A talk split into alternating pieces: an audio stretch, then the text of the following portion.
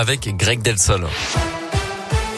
Et à la une, c'est un moment aussi attendu que redouté par les chefs cuisiniers. La sélection du guide Michelin 2022 a été dévoilée hier en fin de journée avec de nouvelles étoiles dans la région, mais un palmarès plutôt léger hein, pour Auvergne-Rhône-Alpes.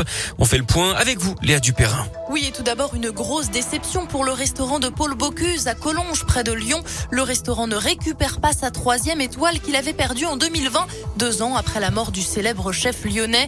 Seuls deux restaurants obtiennent une troisième étoile cette année. Plénitude à Paris et la Villa Madi à Cassis. Au total, 41 restaurants ont reçu une première étoile. Trois d'entre eux se trouvent dans la région Auvergne-Rhône-Alpes.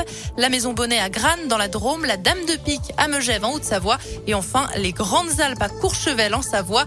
Pas d'étoile verte ou de nouvelle deuxième étoile attribuée dans la région cette année. Six restaurants ont reçu leur deuxième macaron à Paris mais aussi en Gironde et sur la Côte d'Azur. Merci Léa. Le guide 2022 contient 627 restaurants étoilés. Parmi eux, plus de 500 se situent en dehors de la région parisienne.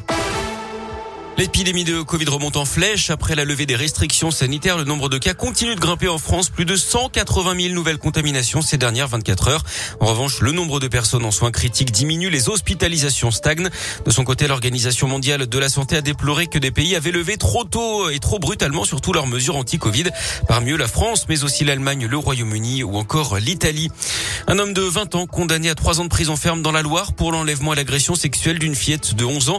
Les faits avaient eu lieu il y a un an dans le centre de Rouen. Il avait invité la victime qui souffre d'une déficience intellectuelle à le suivre. Ils avaient été retrouvés dans une chambre de la commune du Coteau en pleine nuit. Il n'y avait pas eu de viol, mais des attouchements. Ce jeune réfugié de 20 ans est aussi condamné à une interdiction définitive de territoire français. Il devra verser 4000 euros de dommages et intérêts à la victime. Une grosse prise dans la région. Un homme en scooter a été arrêté à Vaux-en-Velin près de Lyon avec une très grosse somme d'argent dimanche soir. Ce garçon de 23 ans avait sur lui 300 000 euros d'après le progrès. Il s'est rebellé lors de son arrestation a blessé deux policiers. Une enquête est en cours pour déterminer d'où vient l'argent. La piste du trafic de stupéfiants est privilégiée.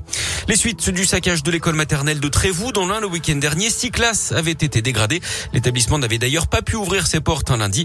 Hier, deux auteurs ont pu être identifiés par les gendarmes. D'après le progrès, les autorités qui invitent leurs complices à se manifester. Ils ont diffusé un message sur les panneaux de la commune. Le sport et le foot féminin, deux villes de la région présélectionnées par la fédération pour accueillir l'Euro 2025. Il s'agit de Lyon et de Grenoble. Les dix villes retenues seront connues en juin prochain. Notez que la compétition ne se déroulera pas forcément en France, hein, puisque la Pologne, mais aussi des pays scandinaves sont également candidats.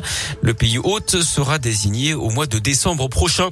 Et puis on termine ce journal avec du basket et de l'Eurocoupe. Mauvaise soirée hein, pour la Gielbourg, les Bressans battus à domicile hier par les Allemands Doulme 85 à 72.